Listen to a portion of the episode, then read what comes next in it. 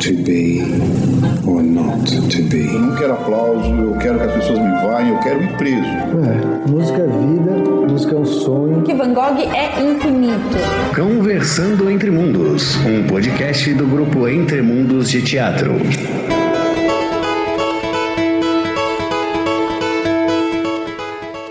Dia, boa tarde, boa noite. Esse é o Conversando Entre Mundos, uma realização do grupo Entre Mundos de Teatro. Segue a gente no Instagram, arroba Grupo Entre Mundos, ou no Facebook, Grupo Entre Mundos. Tem o nosso site também, www.grupoentremundos.com. Se você tem alguma sugestão de pauta, manda um e-mail pra gente, grupoentremundos.gmail.com. Não sei como você chegou aqui, mas estamos nas principais plataformas de streaming.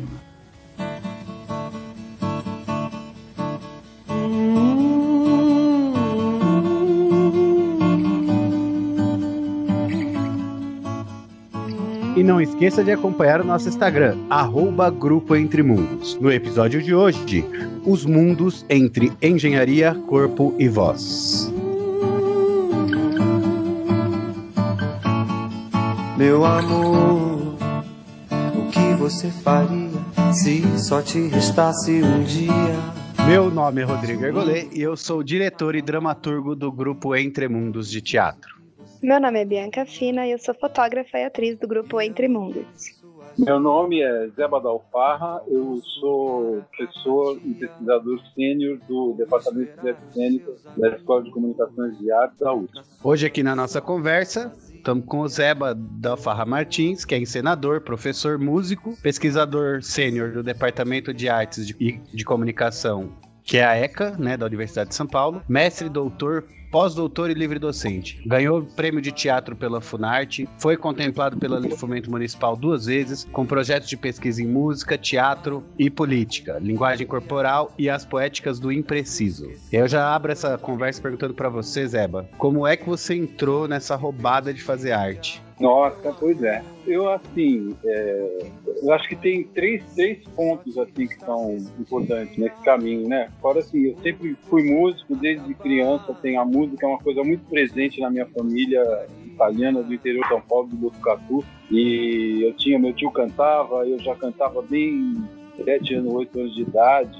Então, era uma, a música sempre foi uma coisa muito forte. Eu comecei a fazer teatro em Botucatu mesmo com Alcides, Alcides Nogueira, Alcides Nogueira Pinto, que hoje é o Alcides Nogueira, e é um dramaturgo aqui de São Paulo, né, importante, conhecido, e eu comecei com ele, ele era mais, ele é mais velho que eu, mas essa coisa de, do profissional, de entrar no teatro profissional, sempre foi na música, né? Porque eu era mais uma pessoa ligada à música. Também era música e o Calcido sempre foi fazendo música. Depois, quando eu, eu fiz outras, outros trabalhos com também com Márcio Aurélio, também sempre no campo da música. E sei lá, eu me formei em 77, 75 em engenharia civil e, e matemática, fui trabalhar na Petrobras, saí do Brasil em 77 para ser músico. Saí com meu violão, com uma mala, fui para Portugal. E a ideia é que eu ia ser um turista, que eu ia ser um turista, quer dizer, não um turista, mas assim, um turista aprendiz, né? Tipo Mário Andrade, eu ia sair viajando muito. Mas eu cheguei em Portugal e parei parei um ano em Portugal. E, e aí eu percebi isso era em 1987 que eu estava saindo também da ditadura sabe? Assim, que tinha um lugar aqui no Brasil que era um lugar de medo que era um lugar de, de mordaça e que a gente sabia que a gente queria saber mais e na verdade não sabia. Até a morte do Vlado né é muito escondida as coisas eram muito escondidas e quando eu cheguei em Portugal, era uma, um ar de liberdade, assim, só pela pichação que tinha na rua, que era, assim, três anos depois da Revolução dos Escravos. E aí foi, acho que foi o primeiro encontro, assim, importante para mim, um encontro importante, que foi do Augusto Boal. Eu trabalhei com o Augusto Boal em Portugal. Isso em 77, né, a gente fez o Zumbi, um momento assim, muito importante, os impulsos que o Boal me deu. Depois, o segundo momento é a da Miriam Muniz, que eu encontrei em 84, quando eu voltei para o Brasil, e, e Aí eu fiquei 20 anos com a Miriam, até a morte dela em 2004. Lá eu conheci a minha companheira, Cláudia Pacheco, Maria Simões, cantora, atriz. E, a Miriam foi uma, um choque, né? E ao mesmo tempo um, uma incursão no sagrado do teatro, no ator, na, na, no fazer do ator, né? Uma coisa muito assim dedicada ao fazer, né? E, e depois aí o último momento seria a minha entrada na universidade, né? Em 2001 eu entrei na Universidade de São Paulo para trabalhar com voz. A, a, disciplina que eu, eu era responsável quando eu entrei chamava-se expressão vocal, 1, 2, 3, 4, 5, 6, 7, 8. E depois isso daí foi se estendendo, sempre teve a voz nesse percurso universitário muito na né? Mas assim, foi cada vez mais tendo uma, uma visão de corpo, voz e atuação é, integrado, né? Então o caminho meio foi esse, né? Mas é como que entrou nessa roubada, né? Como você perguntou antes, né? Porque tem esse lado, né? Como dizia Alfredo Mesquita, né? Na, da EAD, né? Teatro é duro né? Teatro é duro, é, uma, é difícil, é, mas assim é de um é um lugar de descobertas preciosas e inenarráveis, né? É isso. É, eu falo essa história da roubada porque no imaginário popular tá que teatro é uma coisa muito fácil, né? Mas não é, é uma coisa de muita pesquisa, muito trabalho, muito é, não é fácil fazer teatro, né? E é difícil viver de teatro também, especificamente no Brasil, mas eu acho que não é só aqui, né? Acho em quase todos os lugares. Adorei ouvir sua história e é engraçado ouvir os anos você falando que eu me sinto um, um babyzinho, né? Que eu nasci em 87. Você falou da que encontrou a, a Miriam em 83, isso? 84. 84. Meu irmão mais velho tinha um ano nessa época. Rodrigo, Rodrigo, você chega lá, viu? ah, eu então, Rosa, você se sente bebê. É verdade, você já nasceu nos anos 90, né, Bia? 96. Eu, quando entrei, eu tinha 19 anos, né? Eu era mais novo. E foi daí, de repente, você vai passando, vai passando, vai passando. Quando você vê, você é o mais velho, só tem gente atrás de você. então, lendo as coisas sobre você, Zeba, eu vi essa questão da, das poéticas do impreciso. Eu fiquei muito interessado nisso. Você pode explicar para mim um pouquinho o que são essas poéticas do impreciso? Poéticas do impreciso, ela, ela vem dessa. Da, começa com o doutorado do com, o Jorge Laos, é um filósofo muito conhecido na universidade, né? Tem um texto que fala sobre a experiência, é um texto muito lindo, né? Nota sobre o saber da experiência, maravilhoso. Então era, era uma coisa ligando a questão da linguagem, né? E como que a gente está num momento em que a palavra é emudecida, no modo de ver, no modo de ver do Arroz também, né? É uma palavra assim, que está cada vez mais objetiva e que está perdendo a sua carne, né? E isso muito perdendo a ressonância. É uma palavra assim, extremamente rítmica, mas que e objetiva, né? E que pede a ressonância, pede corpo. Então, a, esse trabalho começou, acabou resultando nesse livro docente que chamou Palavra Muda, sobre poéticas para vozes e estado justamente essas vozes sorteadas. Essa, essa pandemia é um lugar de controle, fora é muitas coisas, mas a gente deve achar de ver esse lado do controle social que associa a ela e, de uma certa forma, a gente está sitiado por problemas sanitários hoje, né? Mas já existia um sítio antes, né? E a Poéticas do Impreciso, ela vem uma direção e trabalha um pouco entre... É engraçado você falar que você interessado que entre mundos né? é um lugar de intermediário, é um lugar de fronteira entre, né? Então, aposta um pouco nisso. Ela começou pensando assim que a gente vive num, num universo musical, por exemplo, temperado, né? Um universo musical que foi até o fim do século né, foi se de tal maneira que o que a gente ouve não é o som que existe na natureza todo o princípio tonal, que é a, maioria das músicas que a gente escuta está nesse registro tonal, né? Ele só é porque teve uma atitude de temperar, que significa o seguinte, de deixar todos os, os semissons iguais, distâncias iguais, dentro de uma oitava.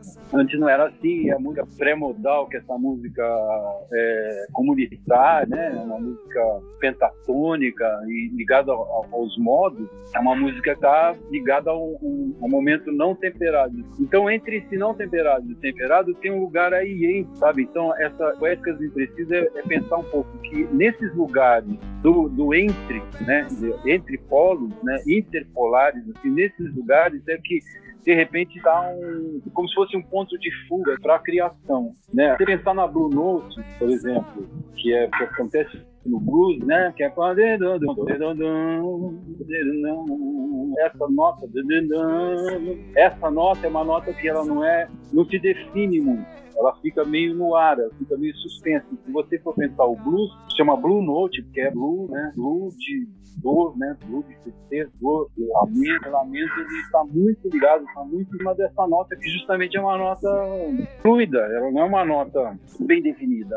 E também nos processos teatrais acontece acontece isso, né? Então tem vários lugares que eu estou tentando pesquisar e pensar e fazer também em relação a, essa, a esse lugar de intermediários. Então, entre notas, entre vogais, entre consoantes, né? É, a glossolalias, glossolalias, por exemplo, são um lugar também, vozes inventadas, são momentos de imprecisão. E também, por exemplo, a, o canto falado, né? Que, que o Weiser, o Weiser usa com Brecht, o Cultivaio também usa, o Schoenberg, né? Usa no Pierrot Lunaire bastante, o Albanberg, que é um lugar que você desestabiliza o canto, né? O canto está estabilizado nas notas, repente tem um lugar que está quase falado, um lugar falado. E, meu, assim, além de tudo, né, a nossa, a nossa voz cantada, a voz brasileira cantada, o Luiz Tati é mestre em dizer isso, né, é uma voz que ela estabiliza, mas ela está muito próxima da fala, que é um lugar desestabilizado. Então, a fala é mais imprecisa do que o canto, né, e o brasileiro, ele fica nesse lugar também do entre fala e canto, né, que a, a Sara Lopes dá um exemplo definitivo disso no Caíme. Caíme é um mestre sobre isso, né, Caíme, quando ele fala, é, você já foi à Bahia, nega? Não, então vá. Isso é quase falado, né? Você já foi à Bahia, nega?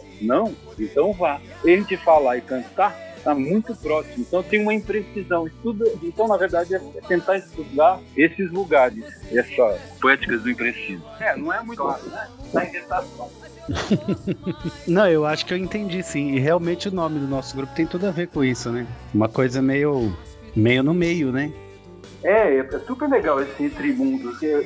significa o quê, assim? Fala um pouquinho só. A nossa ideia desse título é, é, mais ou menos a seguinte, né? Como pessoas que começaram o grupo lá atrás eram de, de lugares muito diferentes, né? De pesquisas também muito diferentes, se juntaram para fazer teatro. Então é, era uma ideia de trazer vários mundos, vários universos, né? Que tem na filosofia se fala muito, cada, cada indivíduo é um universo inteiro, né? Então trazer todos esses universos para um lugar só, respeitando as pesquisas, as vontades e a questão democrática de cada um, de todos. Por isso, estamos entre vários mundos, né? Estamos entre mundos. Trazendo para o grupo, para a roda do grupo, é estar entre vozes e entre corpos, né? Trazem esses mundos, né? Sim. Você já me dizia, conheço bem as tuas expressões.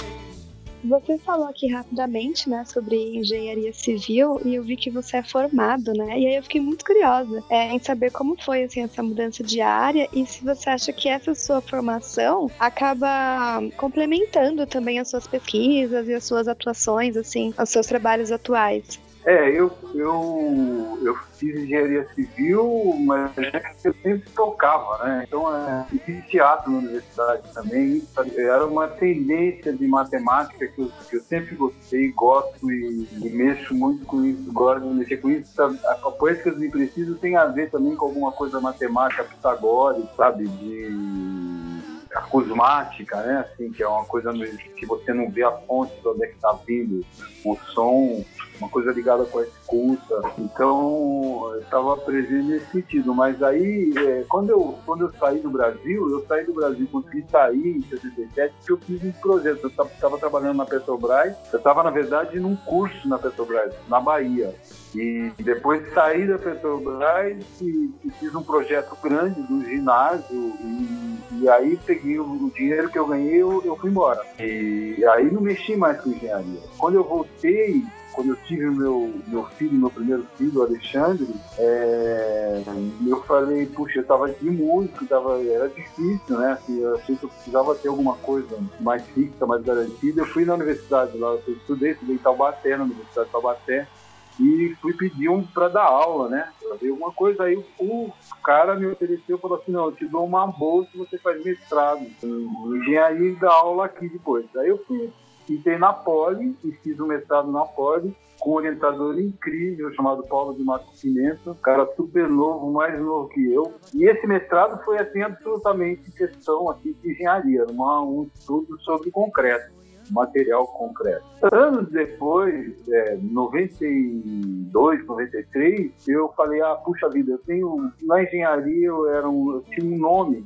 era era José Batista, e aí fora de lá, no teatro e tal, eu tinha um outro que era Zeba, tinha dois diferentes, eu falei, eu queria juntar, fazer um doutorado que tentasse juntar essas, esses mundos, né, entre mundos, aí, ó. E aí eu, fiquei, eu fui lá e propus para esse meu orientador, ele topou de cara, né, sem saber o que era, a gente entrou numa viagem e, e, aí resultou numa tese de doutorado que era interdisciplinar. Assim, ela era de engenharia, arquitetura e teatro. Então eu fiz disciplina na ECA, fiz na FAO e me aproximei da ECA. Fui aluno do professor Cosme Garcia, também é um grande mestre, já morreu há dois, três anos atrás. Uma figura também incrível na, nessa minha trajetória. E, e acabou sendo uma, uma tese, era um projeto do teatro móvel múltiplo transformado. Era um projeto do teatro em membrana, né? É um projeto do teatro pneumático, inflável, mas tinha toda uma fundamentação de estruturas leves, relações entre a arquitetura e o teatro, e depois acabava com esse projeto. Então, a questão do teatro é como se a própria engenharia fosse me levando para o teatro e aconteceu isso mesmo, na real, porque o doutorado é que me permitiu fazer o concurso para professor na ECA. Né? Se eu não tivesse tido essa trajetória na Poli, eu não teria entrado na ECA, né? E depois, assim, de trabalhar no, no, teatro tanto tempo, porque também tem um lado aí que eu não falei, eu só falei da, da universidade, mas eu, a gente teve um grupo, o grupo dos sete, né, que ganhou esse fomento que vocês estavam no início, né, ganhamos em 2003, 2004, no primeiro fomento, foram anos maravilhosos, assim, de muita gente, muita reflexão. Foi muito bom, assim, naquele momento ali, né? Depois aí teve, teve mais momentos, teve problemas de, continuidade, enfim. Uma música que está sempre sendo, tocada essa, né? Então, é... Eu, eu fui ficando para esse lugar do, do teatro tendo mais sentido na engenharia hoje tenho muito mais sentido do que tinha no tempo que eu fazia engenharia. É, porque eu tinha um pouco de birra com, com a coisa prática, né? Coisa prática, eu queria coisa teórica, educativa, matemática, não sei o quê. E de repente foi abrindo para um lugar assim de, de compreensão da, das estruturas que estão no mundo, né? Porque se for pensar, o engenheiro fabrica tudo, né? Ele é um cara que, que fabrica desde, desde automóvel, computador e, e de todo lugar ele tem um engenheiro. E a compreensão não tinha, né? naquele, naquele campo.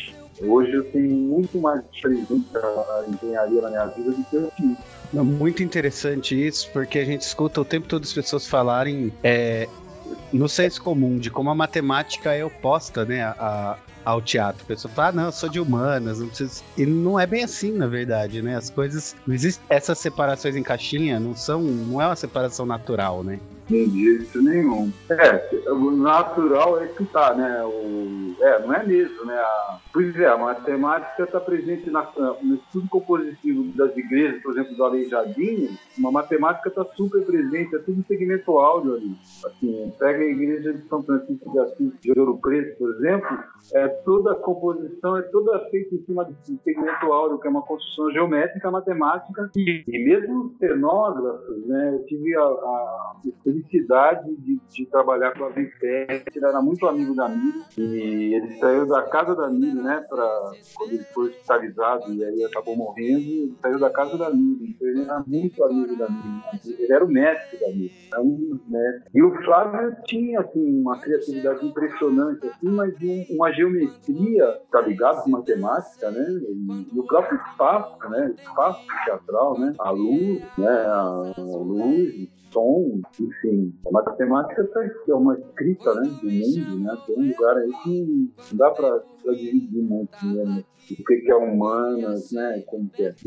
É, a gente conversou com, um o Edu Silva, no episódio 7 e 8. Ele é lá da UFO, ele é técnico em cenografia lá. E ele falou um pouco sobre isso, sobre essa questão de, de onde veio esse tipo de ensino, todo separadinho, e de como isso pode limitar a gente também para não abrir a cabeça para outras áreas e, e como essas outras áreas podem ajudar, né? Visto, visto exatamente a história que você está contando, assim, achei, achei genial. E aí, já aproveitando o ensejo do, de falar de outro convidado, eu, a gente entrevistou o Matheus Bonfito, que é lá da Unicamp, professor também de, de universidade pública. E aí eu queria repetir para você uma pergunta que eu fiz para ele. Eu perguntei para ele como é que para ele tá a questão de, dos alunos chegando na universidade agora, no, nos dias de hoje, visto que eu sou professor do ensino regular, do ensino médio, e eu vejo como os alunos estão saindo da escola, né? principalmente da, da esfera pública. Como é que tá esses alunos chegando para vocês? São alunos engajados por um lado, mas com defasagens de outro? Como é que tá? A, a diversidade tem, aumenta, tem aumentado ou não tem? Como é que tá essa questão? O Mateu, ele foi banca da, da, da, minha livre docência. O Mateu Monchicão, professor assim, que eu conheço e tal. É, então, é... bom, tem uma coisa no, no, no, teatro, né, no ensino do teatro na universidade, que o teatro ele vem da rua, né, o teatro é um fazer, né, então, é... e a universidade é mais um conhecimento, né? vamos fazer assim, o teatro é o saber, a universidade é um conhecimento, no sentido que o teatro tem um uma motivação prática, uma urgência né, na rua que a universidade um pouco acomoda e, e teoriza, e sistematiza, né? Então tem esse lado. O teatro é sempre um ruído dentro da universidade, sempre problemático, né? Um lugar de, eu acho que todos os lugares têm problemas, né? Um engenheiro sai da, da, da curso de engenharia e não levanta uma casa, ele consegue levantar uma casa, a não ser que ele tenha se dedicado a isso, mas a escola não ensina isso, né? E aí no, no, no, no teatro, né? Eu fiz muitos vestibulares, né? Que a gente gente, a gente ficava olhando justamente a capacidade do sujeito de se incluir num grupo, de trabalhar em grupo, né? É mais do que uma ideia assim, de talento ou qualquer coisa assim, né? E muito assim o pensamento, né? E assim, nesses grupos, assim, muitas vezes era difícil de, de a escolha, né? Ficavam, entravam naquela época, entravam 15 de bacharelado, 10 de licenciatura. Eram 25. E um universo de lá, 80, 90 90 alunos, né? Muitas vezes era difícil, né? De escolher daí, né? Agora, é, a, a, diversidade é complicada, a presença, a presença negra, né? Que aumentou partir da, dessa, coisa das cotas, eu acho que nos últimos quatro ou cinco anos, mas assim é muito pouca, muito, é muito tímida, eu acho, né? Para a cultura brasileira, para a presença do negro na cultura brasileira, na formação do Brasil e do brasileiro, né? Eu acho assim muito, muito tímido e acho que uh, isso deve ter mais frutos é, no futuro em relação a, a, que eu acho que tem a ver com essa política, políticas de, de inclusão. Mas assim, é, há uma diversidade maior. Eu acho que há uma presença um pouco maior da, da escola pública, né? Porque assim, há, sei lá, 8, 10 anos atrás era menor, foi crescendo, né? Acho que tem a coisa do SISU, né? aderiu há, um, uns 3 ou 4 anos, tem uma, uma diversidade maior, né? Agora, é, é o momento mais difícil, né? Do diálogo, né? Tem um, tem um lugar, assim, tá na, na própria sociedade, né? Que é essa coisa, assim, binária, no sentido, assim, que é curtir ou não curtir, né? Então que as coisas, essa coisa do cancelamento, é, que acho que a gente vai ter de passar por isso de alguma forma, porque são vozes que muitas vezes foram reprimidas, de, de minorias que foram reprimidas e que nós estamos vendo se manifestar agora. Então até isso daí se acomodar num lugar em que, o diálogo aconteça, é, vai um tempo. Então, é, os grupos que entram no primeiro ano, né, tem um diálogo que acontece no, no primeiro, no primeiro semestre, no segundo semestre já começa um certo ruído e aí você tem que começar a lidar com essa, com essa luta, né? Porque a, a educação é uma luta, né? uma narrativa entre gerações, como nós que estamos e tem os alunos que passam. Né? E aí também você tem de lidar com várias é, perspectivas pedagógicas de vários professores, né? Perspectivas diferentes e, e, e meio que assim harmonizar no sentido de, de encaixar todas as tensões que acontecem, né? Particularmente, eu acho que a, a pedagogia, né, ela está é, ligada ao companheiro de caminho, quer dizer, alguma coisa assim que tá, somos, somos companheiros de caminho, né? Então, não quer dizer que o professor e o aluno, ou o mestre e o aprendiz sejam iguais, de jeito nenhum. Tem uma simetria aí que já já está dada, ela não precisa ser enfatizada. Mas você está no, no, mesmo caminho, trilhando o mesmo caminho, provavelmente o mestre já trilhou, o professor também, mas que para se refazer você tem que reconhecer né? e, e, esse reconhecimento já faz outro caminho. Então, esse lugar é que é, que é mais complicado, né? Assim, de você acomodar todas essas vozes, harmonizar todas essas vozes que são muito ruidosas. Né? Hoje tem uma coisa muito ruidosa quem está entrando na, na, universidade. Mas não sei, eu acho que é um, é um momento que a gente está tá vivendo e eu acho que, de qualquer maneira, você tem que lidar com isso. É uma, uma manifestação, né? Uma manifestação legítima. Eu dei aula na ETEC de Artes e um, um aluno meu passou, tanto na ECA quanto na Unesp, pelo curso de teatro da Unesp também. E aí, a gente conversando e tudo mais, ele, ele optou por ir para a Unesp. E para a Unesp não optou ir para a USP. Aí eu perguntei, mas por que que você optou ir pra USP? Ele é um menino negro, né, e tudo mais. Aí ele falou, olha, eu, eu optei pra USP porque a, a questão das cotas na Unesp é mais consistente. Então, aqui na USP, talvez eu não, eu não esteja tirando a vaga de nenhum outro outra pessoa preta. E sim, e na Unesp talvez eu esteja. Então, ele fez essa opção de universidade por essa questão das cotas, assim, pensando no outro que eu achei lindo, inclusive, né? Fiquei admirado pelo menino. Quando que ele entrou? Ah, acho que foi em 2018. Entre 2017 e 2018. Ícaro o nome dele. Claro, Ícaro. Claro, fui professor do Ícaro. Eu dei ela. E eu tive, um, chamava-se escutas desfederadas. O processo lá de, de, bolsa, né? Que eram três alunos, o Ícaro era aluno dele. Então eu tive uma proximidade forte com o Ícaro. Era especial mesmo. É, eu, eu, eu, trabalhei com ele no ensino técnico de teatro, na, na ETEC de Artes. Ele fez o curso completo, um ano e meio. Então, veja que é uma voz, né? E olha que é uma nobreza, assim, né? Uma postura, né? Extremamente importante. É raro, né? Você pensar. Não está pensando no outro, né? Não está pensando em si, só está pensando no outro, né? Aí feito aquele, aquela história do Brecht, do, uma história do Sr. Coiner lá, que perguntaram para ele sobre os atores, uma coisa, que tipo de ator que tinha, não sei se você conhece. E aí ele falou assim, ah, ele comparou com um motorista. Ele falou que um motor, tinha um motorista de, motorista, né, de trânsito, de carro, que ele sabe dirigir muito bem, ele é ótimo, ele é um vinho motorista e sabe todas as leis de trânsito, e isso é suficiente, ele vai em frente. Tem um outro que também sabe dirigir, não tão bem quanto o, primeiro, mas ele vai olhando para todos os lados e vê quem está atrás dele, sabe quem vai passar pelo lado de lado, sabe quando ele tem que frear, então ele vê o entorno inteiro, além de dirigir o carro, né? E aí, então, esse sim, é o segundo tipo de ator, né? Que ator que olha, tem uma escuta, né, para o mundo, né? Está andando, está aprendendo a dirigir, porque também tem isso, né? Quando existe essa atitude de. Foi-se embora e a saudade no meu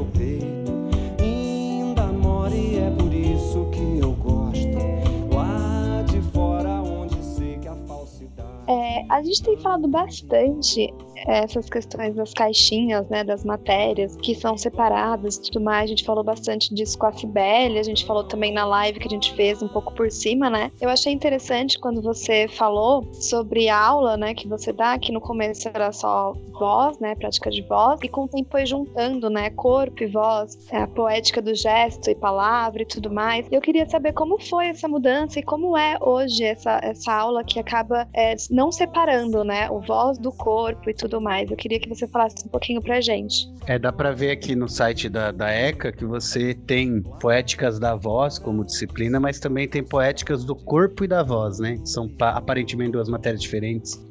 Então, é, essa história das disciplinas é um, é um processo. Começou com uma, um conjunto de disciplinas, como eu disse, chamado expressão vocal. Quando eu entrei, eram essas oito disciplinas, duas horas cada uma e durante oito semestres. Então, todo semestre, toda semana, é, eu, eu, dava aula para todos os alunos do curso. Né? Então, tinha uma coisa muito positiva, inclusive para mim, que estava entrando né, na universidade, mas também tinha um lado que não dava para se aprofundar muito né, a, a, história.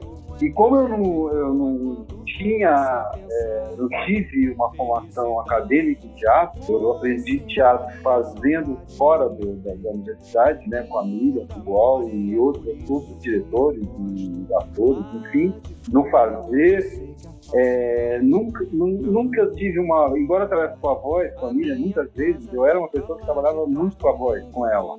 Eu não tinha essa, essa história de separar a voz bem separado, né? de fazer exercícios específicos para a voz você só foca na voz. Tinha sempre uma presença do corpo e, da, do, e do, da atuação, né? Era uma coisa que estava sempre poética no sentido de alguma coisa está sendo feita, né? Digamos assim, a, a diferença entre prática e poética é isso, né? Que prática não necessariamente você está fabricando alguma coisa, você está só praticando. E a poética você está fabricando alguma coisa, você está fabricando uma cena, um poema, tem alguma coisa que você está trabalhando em cima do material, que foi assim que eu sempre trabalhei com a Miriam, sempre trabalhei com o Wall, e, e mesmo no, tempo da música era assim que eu trabalhava. A coisa não, não diminui a outra. A minha história me levou, me impeliu para logo trocar a questão vocal por peças da voz. É muito incrível e falava muito da vocalidade, né, da voz poética, da vocalidade que era uma voz que não era sem cor, como ele mesmo diz, a oralidade, né? Então, a oralidade está ligada com a literatura oral, né? Como se fosse uma escrita oral, por mais paradoxal que seja. Então ele propunha uma coisa da voz, da poética da voz. Então, para mim, quando eu peguei a poética da voz, já troquei, né? Eu fui trocando o nome da, disciplina para poética da voz, já estava meio incluído o corpo. Eu estava sempre trabalhando meio vis-a-vis -vis com a professora professora de corpo. Quando a gente, em 2010, fez uma reformulação do currículo, porque tem isso também, o currículo vai ficando de um jeito que não dá conta, não dá conta das tensões, sabe? É, então a gente modificou esse currículo e aí apareceu Poéticas do Corpo e da Voz, nos dois primeiros anos, e aí no, no, no terceiro ano, Poética do Gesto e da Palavra. Também tem a ver com corpo e voz. Só que ainda era uma coisa assim, que tinha um professor de corpo, tinha um professor de voz, os dois davam juntos a Era essa, ou você dava junto, cada um tinha o seu espaço, depois juntava simplesmente, ou você dava junto mesmo. E dentro desse, desse esquema, desse, desse, currículo, tinha uma disciplina no fim do terceiro, no fim do segundo ano, que se chamava de Atuação 1, e essa disciplina, que para mim, ela é, ela é a semente do projeto seguinte, de reformulação curricular do departamento, porque essa, essa disciplina era dada por três professores, era professor de coro, professor de voz com professor de atuação. Porque também aí tinha um conceito aí que era assim, se a minha formação é a ênfase em voz, eu tenho uma perspectiva de corpo, eu tenho uma perspectiva de atuação, eu estou no teatro. Mesmo assim também uma dimensão de corpo, tem uma dimensão de voz. E o professor de corpo também tem uma dimensão de voz teatral. No lugar aí da respiração, até nesse momento, né, teve essa junção com a atuação corpo e voz. Voz é corpo, tem um lado assim que voz voz é, é corpo, porque é, é uma manifestação corporal a voz. Né? Encarnar essa voz, ela não é que ela seja vibrando, ela, ela é simplesmente produzida aqui por um lugarzinho no corpo. Não, ela é a produção da voz pode nascer aí, aliás, não nasce aí, nasce no corpo todo também, porque nasce no pensamento, né? É, tudo junto, mas ela tem a, a, questão da ressonância que ela vibra, ela vibra no seu corpo, né? Então ela é corpo por isso, mas ela também não é corpo num certo sentido, porque a voz é um sinal, né? A voz ela não é, não é um pedacinho de coisa que sai do meu corpo e vai parar na orelha de outra pessoa que está lá longe. Ela é uma transmissão por onda, ela é um sinal, ela ela, emana do corpo, mas ela é um sinal e ela volta do próprio corpo. Então, corpo e voz tem uma coisa que a Mônica, a Mônica Montenegro fala do imbricamento. Eu gosto muito dessa palavra, imbricamento. Ela imbrica. A voz está imbricada no corpo. Dá para saber quem quer corpo, corpo a voz quando você está em atuação, né? Então, esse caminho, né, tem, tem essa, essa concepção de corpo e voz e, ao mesmo tempo, essa, essa ideia da atuação, um que eu, que eu falei aqui, vai gerar um projeto que foi feito em, em dois, o primeiro ano foi justamente o ano do Ícaro, foi o ano de 2017, e esse, esse projeto é, é, a ideia dele nasceu de uma queda de disciplina. A gente fez uma experiência maravilhosa em 2012, por várias razões, inclusive políticas, é, de greve, de sustentar uma greve e tal. Nós fizemos uma coisa assim, de a gente tinha um grupo de professores que trabalhava junto no primeiro, junto no segundo, junto no... e foi um semestre assim extremamente intenso, mas assim incrível, assim como como essa ideia de você fazer é muito simples, de você fazer na universidade fazer teatro como você faz teatro fora da universidade, trazer um esse lugar, esse calor né, de, do, de fora da universidade para dentro. E depois de 2012 a 2016, a gente gestou um projeto também foi um momento muito gostoso do departamento, gestou um projeto em que justamente trabalhava com essa ideia, que é o projeto que está agora vigorando lá, e era uma coisa que unia disciplina no primeiro semestre, e no segundo semestre era um projeto um ateliê. Esse ateliê era uma coisa para você aprender fazendo, né? Na verdade, a ideia que está por trás é essa, de aprender fazendo. E o, assim, o requisito básico é que os professores trabalhassem juntos, né? Que uma equipe trabalhasse juntos. Aí é que a porta toca o rabo. Aí que é difícil, né? Porque muitos professores têm lugar de o meu conteúdo, minha coisa, meu, minha disciplina, meu fato. Então, isso enterrou um pouco. É, eu não sou mais de departamento, eu sou professor sênior, significa que eu sou aposentado, né? Todo professor sênior é aposentado. Eu saí, do, eu, eu, me aposentei em 2018, em 2019, né? O ano passado, né? Fim de 2019. E, mas a partir de 2017 teve um, uma questão forte dentro do departamento que eu, eu me afastei. Já me afastei e me aposentei em 2018. Mas um pouco essa ideia, né? Da, da, da, do corpo da voz, das sequências do corpo voz, corpo voz da atuação, está ligada com, uma ideia simples, né? De você falar assim, por que, que a gente não faz teatro aqui dentro como se faz lá fora um pouco, né? Trabalhar um pouco como se faz lá fora. E essa é a ideia. Juntando um pouco com a universidade, né? O que universidade tem de bom, né? A universidade tem muita coisa de bom, né? A, questão da escrita, né? Do texto, de assim, a, a escrita tem uma potência muito forte, embora tenha muita gente fala, não, vamos, como é teatro, então vamos fazer, pode fazer vídeo, pode fazer áudio, pode fazer tudo isso, mas a escrita, você enfrenta um enfrentamento com a escrita e, e na universidade você tem uma, uma comunidade de culta, né? Com muita gente, em geral morta, né? Aristóteles, né? Fica dialogando com Aristóteles, fica dialogando com Brecht, fica dialogando com Walter Benjamin, com Shakespeare, com Paulo Freire, com Augusto Boal, né, assim, Nelson Rodrigues, você faz né, um diálogo estreito do ponto de vista de leitura, né? Assim, a universidade de profecia, muito legal. Então, por que não trazer o de fora também para tentar com isso? Porque não é um diálogo, viu? É uma tensão. Por isso que é difícil. É interessante ver como que o. Primeiro, que aparentemente no seu departamento currículo tem uma mobilidade. Eu acho isso muito importante. Porque na aula a gente vai vendo, né? Como professor, a gente vai vendo que tem coisas que precisam ser mais maleáveis, né? Precisam mudar para algum lugar. E essa coisa de trabalhar junto. Eu tive essa experiência com uma professora incrível que chama Petícia, uma professora de corpo. Maravilhosa ela. E eu aprendia tanto dando aula com ela, mas tanto, tanto, tanto. Era tão feliz para mim. Porque graças a Deus ele não tinha tinha esse lugar de a minha parte, a sua parte, né? A gente dava estudos do movimento juntos. Aí eu sou, eu tenho uma história de bailarino e ela é bailarina, né? Apesar de eu ter voltado mais pro teatro. Mas foi, foi incrível trabalhar junto, assim. Foi acho gostoso saber que a USP tá nesse, nessa coisa. Mas mudando um pouco de assunto, eu vi que você fez um trabalho na Universidade de Bolonha, né? Como é que é pesquisar fora do país? Assim, é, é, existem muitas diferenças, a, a, questão acadêmica é Aparecida? Não é que eu fiz um, um projeto na Universidade de Bolonha. Eu, eu tenho um, um eu tenho um projeto em curso, né, com um, um professor da Universidade de Bolonha que está supervisionando esse projeto, né, chama Henrico Pitoli. É, era para eu estar tá produzindo isso na Itália agora, né, quer dizer, toda essa contingência que me trouxe para cá, então estou reelaborando isso, como é que eu faço isso à distância.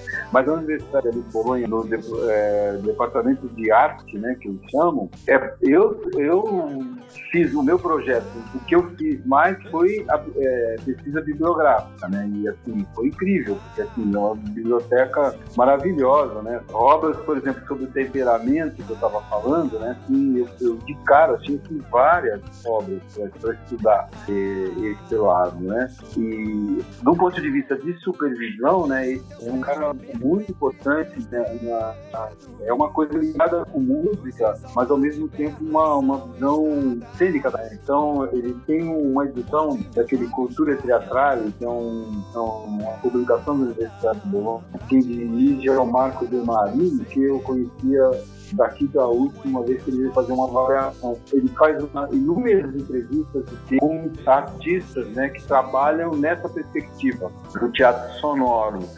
E a Itália, no meu modo de ver, é, tem uma coisa muito privilegiada nisso, porque tem uma, uma produção musical contemporânea muito forte, né? desde o Luciano Berry, o Luigi Nono, o Chelsea é, e outros que são mais novos, né? Então, esse projeto é, Poéticas do Impreciso, na verdade, é esse projeto que eu estou trabalhando, mas ele não, eu não, foi, não, eu não realizei isso, estou realizando. É, é, esse projeto, ele, nessa fase, né, porque eu acho que é um projeto mais longo, mas nessa fase, a proposta é estudar seis, seis artistas italianos, né? Um músico, que se chama Pietro Pirelli, que é um cara que mora lá na, em Varese, que é uma cidade no norte, perto de Milão.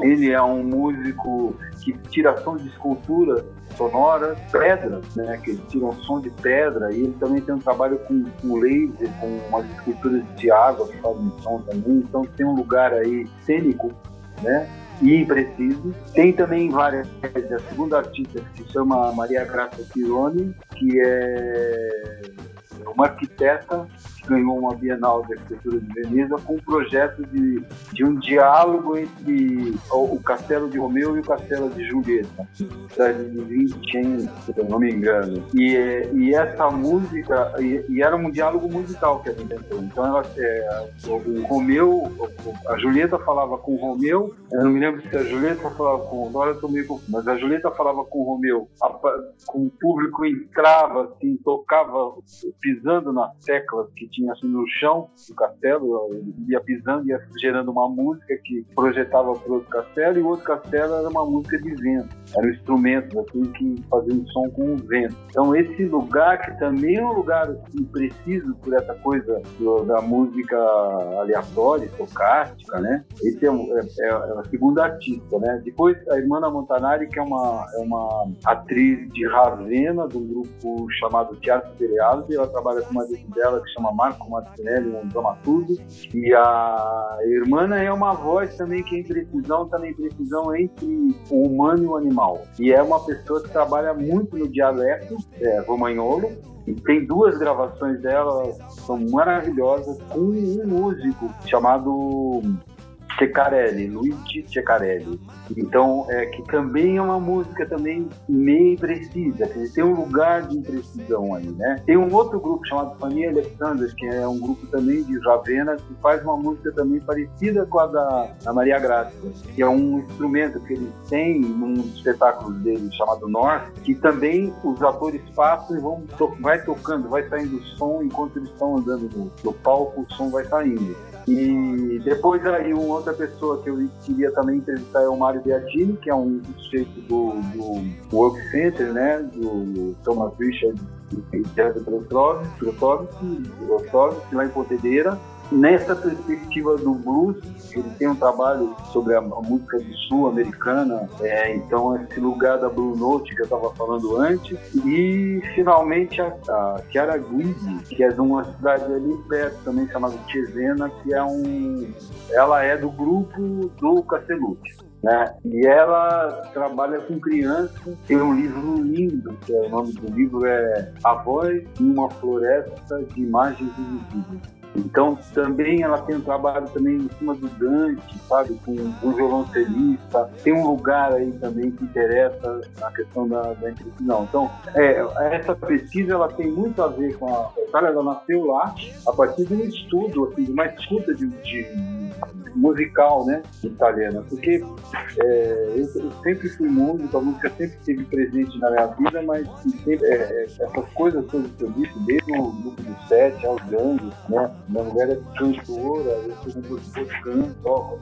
mas dentro da, da universidade eu não tinha um trabalho que tivesse tanta presença da música como está sendo agora. Então, isso está sendo incrível e eu acho que tem tudo a ver a Itália nesse momento. Mas no segundo momento eu quero me dedicar a uma coisa ligada com a América Latina ou África, um lugar assim do terceiro mundo. Né? Eu acho que também isso é uma coisa importante de, vamos assim, cortar um pouco essa, essa dependência né, da, da Europa. Né? O departamento é um lugar muito europeu. A, a, a né, nasceu assim, francesa. Né? Ela nasceu francesa e aí tirar essa influência francesa é difícil beijar teu corpo. Juro beijar teu corpo. Juro beijar teu corpo sem desvio. Zeba, eu vi que em breve sai três artigos seus, um na, na Sala Preta da USP e outros dois pela, pela Geostres. Pode falar um pouco mais sobre isso e tudo mais? Sobre os artigos em específico? E, e contar pra gente um pouco como é que você se descobriu um pesquisador, assim? Foi um processo natural ou um dia você decidiu que queria ser um pesquisador? Ah, não, foi um processo, assim, não digo natural, mas foi um processo em fluxo vamos dizer assim, né? É, quando eu tava, trabalhava com a Miriam, ela falava assim, você é muito teórico, você é muito teórico, e você é teórico, eu sou da prática, eu sou lorca, eu sou lorca, você é muito breve, também tinha, ela tinha uma coisa assim, como se ela não, não fosse teórica. Né? Ela tinha um pouco esse lugar da prática muito forte, mas ela era super lida super culta e num tempo que os atores para fazer peça ali um romance, né? Você, assim, você descobria um pouco, estudava personagens vendo romance. Então a minha, na casa dela, na, no quarto dela, tinha um monte de livros. O que ela me deu de livros, de textos, foi um grande legado dela, um dos legados dela. Então, falo um pouco de um dos livros, são dois livros um artigo, né? Eu falo do artigo, eu desse conjunto, porque acho que tem a ver. É, um desses livros se chama O Ser Aprendiz, que é um itinerário com Muniz, itinerário de aprendizado com Muniz. É um itinerário que talvez pudesse ser mais. Então, eu, na verdade, eu peguei fiz um inventário do da minha relação com ela, pegando tudo que eu ganhei dela, que ganhei e ganhamos, né? Porque a Cláudia, muitas, muitas coisas era para mim e para a Cláudia. E, e aí fez parte também, vamos dizer assim, pequeno acervo aí, de coisas dedicatórias, de livros, de textos, de memórias. Eu fiz um inventário assim, tudo isso, depois fui alinhar esse texto que é o ser aprendiz, né? O ser aprendiz no sentido de é, estar em aprendizado, né? Então, como é que é ser aprendiz, né? e também falar do ser aprendiz, ser né? que sempre aprende. E o ser é uma palavra muito presente na, no vocabulário da mídia, né? A palavra trabalho em ser. Né? Uma vez, quando eu, quando eu não dava aula, nunca dei aula no teatro, tinha tido uma experiência de ter aula de teatro uma vez, e aí a Miriam chegou e falou: ah, vou, vou dando uma aula ali no espaço dele, que é o espaço ali na Bela Vista, até hoje, falou Você, um grupo, você vai lá. Você vai dar aula de voz, vai lá. Dá aula de música, dá aula de voz. E aí eu, eu falei, puxa, eu andando por aí, pensando o que eu vou fazer, o que eu vou fazer, tentando imaginar o que seria. Fui na casa dela, eu passo na minha casa uma hora antes pra gente conversar. E eu sentei a ela, ela tava, ela morava ali na Pinheiro, ela se sentou numa, numa, uma poltrona e tinha uma luz assim, especial e me pôs na frente dela, olhou pra mim, só estavam eu e ela, e o resto era meio escuro, tinha uma coisa muito teatral aí. E ela falou assim, olha, olhe para o você vai descobrir o que ele precisa, falou pra mim. E e eu falei, puxa vida, o que significa isso? Né? E fui, assim, com essa indicação, que ela não me deu nenhuma mais. E eu fui para. Começou uma aula de corpo, que era o Zé Maria que dava, o Zé Maria Carvalho que dava, a hora do corpo. Eu fiquei por ali e aí eu entrei para fazer alguma coisa com a voz, que eu não sabia direito o que era. Quando eu vi, ela tinha ido embora, eu estava ali, eu e o Zé Maria. E aí eu dei um, uma, uma música, puxei umas coisas que eu já tinha trabalhado trabalhado com ela, né? Fazia um ano que eu trabalhava com ela, duas peças, dirigi um show com uma cantora. Então eu estava já próximo dela. Mas esse momento foi um momento muito forte e aí o ser é esse lugar, entendeu? É um, é um lugar é, que ao mesmo tempo é sagrado e profano, né? Então ela trabalhava muito em cima dessa dualidade sagrado e profano. Então esse, esse livro é, um, é uma narrativa, é um relato, né? O quatro atos, né? Que é um pouco o caminho do aprendiz para o seu mestre. Né? Assim, é o primeiro ato, o primeiro afeto é um momento que você se entrega completamente,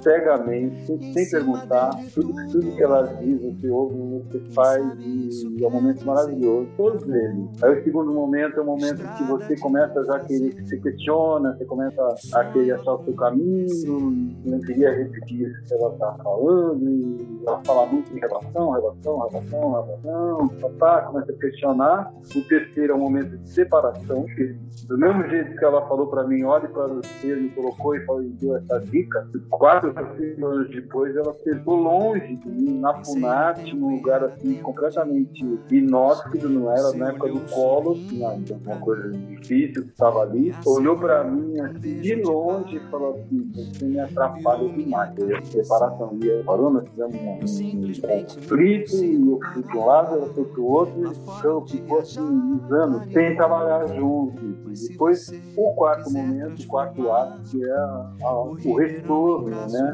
A volta, em que tem um, um outro lugar que você está, em outro lugar que eu estava, que ela estava na nossa relação. E foi isso, caminho. Então, esse, esse livro ele é um pouco um relato, um relato possível dessa, dessa relação. O que chama a palavra muda, que é um outro livro pela Dióster, né? Ele é, é ligado com essa pesquisa que eu falei no começo do pós-doutorado com o Jorge Larrosa, começou ali, né? Depois a gente fez várias, vários é, eventos aqui, né? Com a, com a Cláudia Maria Simões, o, o, o de Teatro, que era o outro grupo que eu tive agora na, na, na, segunda década, e fala um pouco da pedagogia teatral. Tem muito ligado com a pedagogia teatral, é dividido em quatro gestos, vamos dizer assim, ligado com o corpo-voz, né? Com a vocalidade. Um gesto que é, é escutar, cantar, narrar e tecer. Você está ligado com a poética do rapidoso, que é aquele que tece e canta. Então, uma coisa ligada com o narrador. O narrador que canta e narra e vai juntando isso aí para todo o ambiente. E essa, o que tem nesse texto aí é que tem ali uma, eu postulo assim, que existe um, um contínuo da vocalidade, sabe assim, que a voz, entre a voz que fala está num, tá num polo e a voz que canta está lá no outro polo. E, a, e, o, e o, o ator, o rato todo, ele trafega entre, aí vem a coisa do entre, entre cantar e falar. Então, é, nesse, nessa trajetória é que ele, ele, ele percorre né, no seu, na sua vocalidade, quando ele está trabalhando, quando ele está estudando, quando ele está se relacionando. E sempre há dois, né, um caminho faz a dois. Né? O ator é um caminho que se faz a dois. E quando eu falei que a gente estava num lugar muito saturado, da palavra saturada, da palavra intuitiva, da palavra, da palavra máquina, né? da língua máquina, maquinizada, porque se existem robôs que falam falas tão perfeitas que parecem humanos, é porque nós humanos já estamos robotizados. Porque se não tivesse robotizado a fala, era muito mais difícil de pegar a fala e robotizar. né? Então tem um lugar que a gente está nesse polo da língua máquina, a gente está no polo da fala, de uma fala, no Varinar fala isso, né? Assim, né? Acabaremos mudos de tanto comunicar. Essa mudez, essa palavra muda, tem a ver com isso, assim, é uma mudez de, de, de, de tanta, de uma saturação comunicativa que está acontecendo nesse polo. Então, para escapar desse polo, para poder criticar, estranhar, desfamiliarizar, eu preciso me afastar na direção da ressonância, eu preciso buscar uma ressonância que é na, no canto, preciso ir para esse outro lugar, essa outra direção, para esse outro sentido. Né? Então, e essa palavra muda, a palavra muda, ela é muda porque ela é emudecida, mas ao mesmo tempo também a palavra muda. Ela muda no sentido que ela transforma também. A palavra muda no sentido que é uma mudança. Como uma planta pode também crescer a partir de uma muda que você põe na terra e rega, né? Então, a, a palavra, dentro da palavra muda, emudecida, talvez seja um lugar onde a gente possa viver. Né? E esse lugar tem a ver com a ressonância. E o, o terceiro, a, a, o terceiro texto, que é um artigo mesmo, esse artigo chama-se Lua Vermelha em Lisboa, e é um, é um relato também da minha relação com Augusto Boal e com um grupo que a gente formou em Lisboa, é, chamado Cooperativa Luso Brasileira, que era um grupo para montar o Arena contra Zumbi, o Zumbi, como foi chamado lá, e teve uma, uma peculiaridade muito forte da, da minha formação, do meu percurso, né, é, como artista e, sei lá, e depois como pesquisador mesmo, e também a maneira como foi, foi criado, né?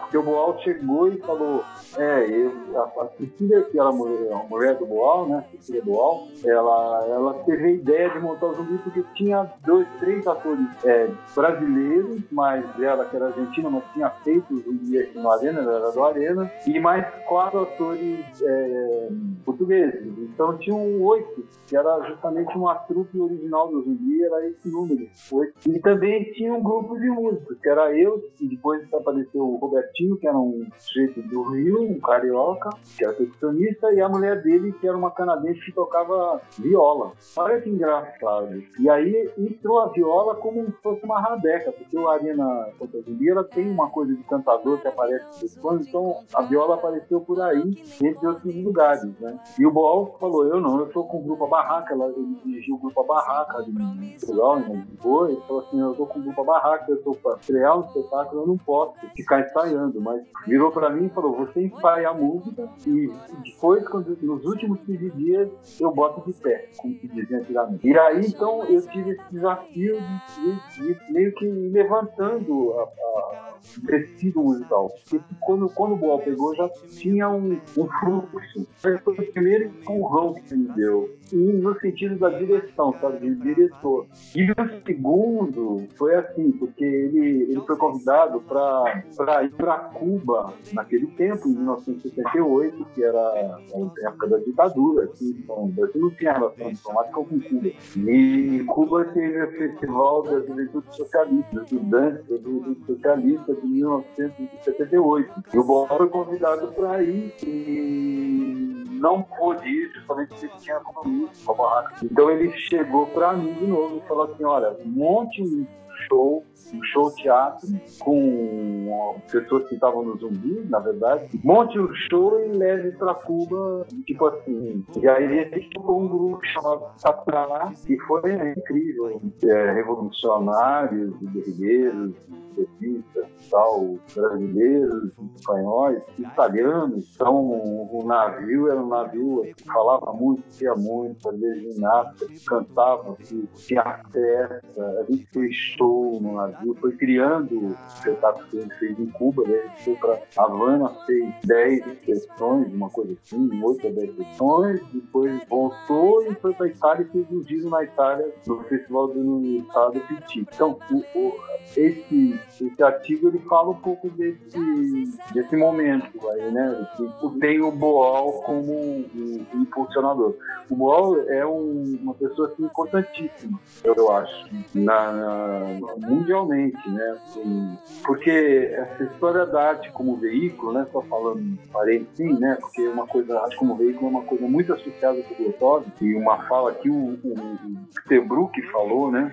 Da arte como veículo, e citou o Grotov como um cara que fazia isso, né? mas o Brecht também faz isso, né? Assim, é que ficou muito cunhado em cima da, da poética do Grotov, que é uma poética que lida um pouco com o ser, na verdade, né? Assim, tá ligado um pouco com essa ideia da, de você, o trabalho do ator sobre si mesmo, coisa do Stanislavski trabalhando sobre si mesmo como se fosse isso, você descobrindo, né? É, a arte, ela, ela, é, ela é um veículo de descoberta, de Mm-hmm. Expansão do ser. E o que, o Brecht faz quando ele faz as peças de aprendizagem? Lá no, no fim da década de 20, ele está trabalhando também, só que ele está trabalhando um ser social, né? Ele tem, tem um lugar do Brecht aí que está crivado pela política, né? Está assim, atravessado pela política e pelo, pela sociedade, pela história, né? Mas também o lugar é de transformação. A arte como veículo tem muito essa história da transformação.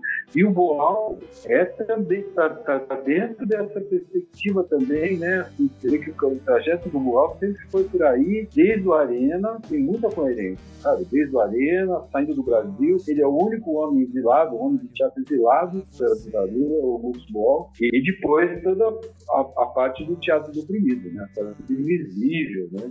Teatro invisível, teatro fórum, enfim, tá ligado com isso, né? Com alguma coisa que transforma, transforma é, o ser humano, transforma a sociedade, esse lugar assim, que o teatro pode transformar. A grande, a grande ação teatral é alguma coisa que transforma, né? Então, esse essa dureza do teatro, ela é, ela é, é uma dureza assim maravilhosa no fundo, né? Mas assim, porque ela, ela tem esse lugar, né? esse lugar de transformação, esse lugar de, de aprender a ver, de aprender a, a descobrir as coincidências, de aprender escutar, de olhar para o outro, né? De olhar para o espaço, de transformar o mundo, né? De transformar enfim, encontrar caminho. Então, e hoje tá mais do que nunca, né? Assim, é um lugar agora que o teatro ficou com a história de, de, de pensamento social e tal, né? E é interessante ver como é que como é que a gente vai lidar com isso, né? Como é que a gente vai lidar com isso? Porque o teatro exige a presença simultânea, a copresença de ter corpos habitando no mesmo espaço-tempo que o teatro aconteceu. E a gente já tinha a questão política ali atravancando alguma coisa, né? E ao mesmo tempo dando combustível. Eu preciso fazer um comentário sobre o que você falou, que o Boal, ele me pegou numa aula que eu tava dando. Eu dei uma aula de história do. Vou tentar ser bem conciso, assim. Eu tava dando uma aula de história do teatro pra, um, pra uma turma X. E na aula que eu ia falar do Boal, eu falei: eu vou fazer diferente, eu vou fazer uma aplicação do, do teatro do invisível na, nessa aula. E eu entrei na aula, assim, muito sério, com uma cara, uma cara de bravo, assim, entreguei um bilhete para uma aluna, que dentro de um envelope, assim, falei, não não abra. E aí eu comecei a conversar com eles algumas questões sociais e eu eu tenho uma cara de ser, né, tenho uma sou branco, de olho claro, homem, heterossexual e tudo mais. E aí eu comecei num discurso muito racista, principalmente com a questão do negro, né? E foi horrível mesmo. Eu tava me sentindo muito mal, mas eu fui trazendo esse discurso por estar numa posição de poder também. E eles, graças a Deus, reagiram, né? Reagiram e brigaram comigo e falaram que não. Tinham alunos que eram bem imbuídos no movimento negro, que é, também foi um dos motivos que eu escolhi essa, essa temática. E, e eu fui fazendo, fazendo, fazendo, e alguns se mostraram também, já que eu a, a figura de poder deu essa autorização, né? Alguns se mostraram também racistas e tal, e no final da aula eu saí. E dentro do envelope, e pedi pra menina ler o envelope, e dentro do envelope estava escrito que aquilo era tudo encenação, que eu não acreditava, obviamente, em nada daquilo e tudo mais. Mas foi uma coisa que mudou, não sei se mudou alguma coisa para os alunos, mas na minha vida mudou muita coisa, de entender o poder disso Mas deve ter mudado para os alunos também, com certeza. Espero que sim. é incrível, mas é incrível como você puxa também as vozes que concordam com você, né? Sim, que é uma, uma movimentação que eu vejo acontecendo hoje, né? Uma figura de poder como presidente é, trazendo um discurso que autoriza as pessoas a se mostrarem racistas, né?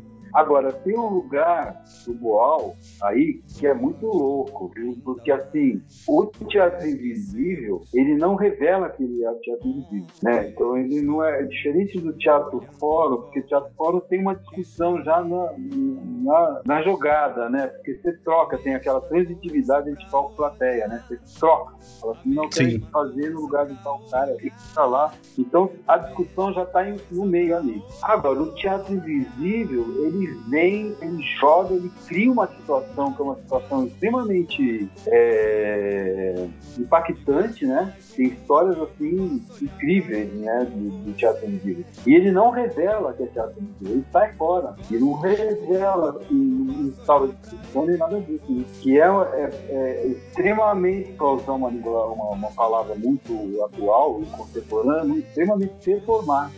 Sim. É, eu tive que revelar porque senão ia ser demitido, né? questão pedagógica. Super legal essa ideia. porque Você pegou o, o assim, o procedimento que ele, que ele faz e fez é, e, performou isso, né? Com a classe. Então foi incrível, porque você não falou sobre, né? Você não, você foi lá e fez. Então foi muito legal. É claro que você tinha de revelar, porque justamente você está numa situação em que você está criando essa discussão sobre o procedimento teatro do nível, né? Sim. Você tinha mesmo que revelar, sabe? Eu só tava chamando a atenção pra isso, assim, pra você ver como tem. Como é a, a- a- cabeça do Boal, ela não é tão, não é tão simples, assim, simplificadora como muita gente pensa, entendeu? É uma coisa muito sofisticada. E muito potente, né? Deixa eu te fazer uma Uhum. pergunta. Imaginando aqui que eu tô ouvindo o podcast, que sou uma pessoa aleatória e eu quero acompanhar o seu trabalho. Como que faz pra te, te alcançar, assim, pra ver o que você anda fazendo? Puxa, eu tenho, a gente tem um site, né, que é Ausente mas um site, é, é um jeito de, de, de entrar, né, assim, em contato. Você tá me pegando, assim, no momento em que eu tô mais no silêncio do que na, na fala. A gente tá mais, essa saída de São Paulo, um pouco também tem isso, um pouco de... de- porque a própria Ausente de Teatro, a gente fez um espetáculo chamado é, Roda das Vozes de Estado de Sítio, né? Foi há, há dois anos, foi em 2018 a última, a última temporada dele. Teve uma temporada no SUSP em 2017 e uma no Teatro do de Tobias em 2018. E depois disso eu estou mais ligado com essa, com essa pesquisa, né? Mas é, tem esse lugar, atualmente é esse lugar aí desses, desses livros que vão ser lançados. O que pode acontecer nesse semestre é isso. né? Mas não tem nenhum assim, né? a gente não tem Facebook, a gente tem o Facebook da Osgang, mas está querendo fechar, vai fechar, na verdade. E também não tem Instagram, e é um pouco assim, meio mais escondendo do que na verdade, nesse momento, né? Não sei. É meio Nesse assim momento, então, seria o site mesmo, né? eu acho que é é o e-mail, né? É alfarra.usp.br. Não tem o com, né? alfarra.usp.br. Então, se alguém quiser trocar uma ideia ou quiser receber informações, manda um e-mail e aí vai se atualizando. Eu já fico, eu já fico também, é, já fico com o contato e depois, tendo alguma coisa, a gente já avisa. Né? E a gente avisa, porque aqui, aqui tem aí lugar que eu estou também, já tem na casa aqui, tem um lugar ali que a gente já está chamando de teatrinho, porque tem um lugar ali que dá para fazer teatro. A, a, a Ausgang, né, uma das características da Ausgang de teatro, que foi é, esse grupo aí que trabalhou nessa pesquisa Palavra Muda, é porque a gente abriu a nossa casa, né? Assim, a- o espetáculo era feito rapisódias, foram várias rapisódias, rapisódia Ausgang, rapisódia Muda, é, era uma rapisódia de espaços. Então, nós tivemos em Granada, né, em na Espanha, quando eu fiz esse pós-doutorado com a Rosa, e lá ah, a gente observou que a, a, a, o flamenco né, ele era feito dentro da sala. Então eram salas que as pessoas sentavam numa cadeira de tinha dança, o canto. E aí a Cláudia, quando voltou para casa, falou assim: puxa, vamos fazer uma coisa na nossa casa. A gente estava querendo dar uma reforminha lá, a gente conseguiu fazer uma, uma, umas modificações e, e, montou, montou essa, essa que acontecia dentro da casa. Ela começava embaixo, depois subia, ia para a sala, ia andando, subia até lá no quintal, voltava, descia, entrava na sala de novo, ia embora e acabava na rua. Então tinha esse momento movimento todo, né? Numa casa, porque um pouco a ideia era essa, a ideia assim de se o, se, se o espaço público, né, está diminuído, né? Porque tem uma, um estrangulamento do espaço público, né, na cidade, não só do espaço cultural, espaço público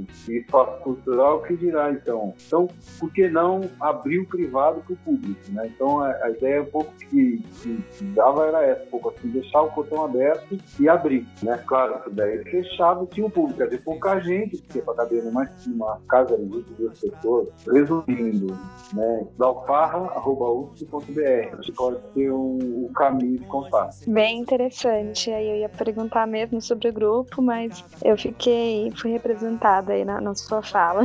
E aí eu queria fazer a última pergunta, né, aqui do episódio, que nosso tempo já está acabando, que é, o que a arte significa para você? Ah, música me dá vida se a vida falta. Então, uma fala que a minha prima, Maria Alice Dalfarra, que é uma poetisa, ela tem um poema que ela fala da morte, na noite que meu pai morreu, e cantaram a noite inteira, né? E o pedaço fala na, na greve de 39, quando o Gabriel galvanizava os gramofone do meu pequeno arrabalde, papai foi preso. De trás das grades de reverência, ele cantou hora a honrar a espera dos estudantes de fora clamavam a volta de seu líder, porque ele dizia, ele disse, a música me dá vida se a vida falta. Por isso cantamos tanto naquela noite, por isso agora. Ele estava preso porque ele estava uma greve na escola e aí prenderam esse meu tio e esse meu tio, que é o pai da Maria Lúcia, na investigação, é uma figura super forte na, minha vida, assim, me deu um cavaquinho quando eu tinha 7 anos de idade,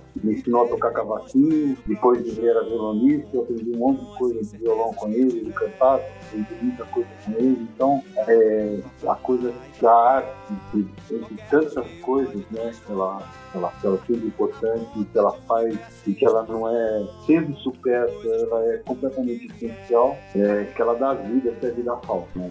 Não é só a música, né? o teatro, a música e as pessoas com quem eu tive o privilégio de encontrar nesse meu caminho, né? desde alunos, alunas, e professores, de Amília, Salgarato, Sérgio Pérez, é, e muito essa, esse lugar, né? lugar que o teatro dava vida, né? O teatro dava vida. A Miriam tem uma história sobre isso muito incrível, muito tocante, que é ela fez uma experiência no, no começo da década de 60, quando ela estava na EAD com o Alberto Zavessa, que era um diretor italiano que dava aula lá, e ele dirigiu a Muda de Santos que ela fazia mãe, e chorava a morte do filho Leonardo, né? E ele dizia, você vai, vai entender a dor dessa espanhola, que é uma espanhola dura, e você não, a lágrima não chega, não, não sai pelo a lágrima chega até no nó da garganta e volta. Ela não deixa que a lágrima sair. E assim, anos depois, quando ela perdeu o filho dela, atropelado, né, em 1986, ela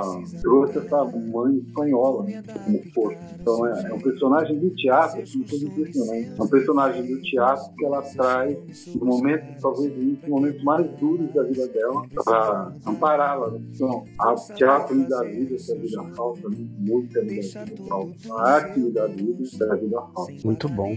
Eu sou Rodrigo Ergoletti e citando ali um pedacinho do Peter Pan, eu acredito que um engenheiro pode se tornar ator. E em fadas também. Eu sou Bianca Fina e por enquanto nós estamos entre vozes, mas eu espero que logo mais a gente possa estar novamente entre corpos. Eu sou Zé Dalfarra, a arte é longa, a vida é breve. A música me dá vida, da vida falta. Muito bom. Obrigado de verdade. É, eu tô muito admirado com essa conversa, fiquei muito contente, acho que aprendi muito. Na verdade, uma das coisas mais gostosas de estar gravando esse podcast é isso, a gente aprende demais e com você foi, foi incrível para mim, assim. Muito obrigado é, por esse conhecimento e pela disponibilidade. Muito obrigada também pela conversa. Então, bom, eu agradeço vocês também, viu? Porque é muito legal, uma coisa que foi. Eu estava um pouco perguntando, sabe, o que é que mas estou muito assim também falando, eu acho que vocês também, conhecer vocês e espero que é, possa depois, agora está sendo entre vozes, né? Mas espero também que brevemente seja entre corpos. Então você adormece, meu coração enlouquece, e a gente sempre esquece de tudo que passou. Então você adormece, meu coração enlouquece, e a gente sempre esquece de tudo que passou, de tudo que passou. Não precisa mudar, não, não, não precisa mudar, não precisa mudar. Não precisa mudar. Não precisa.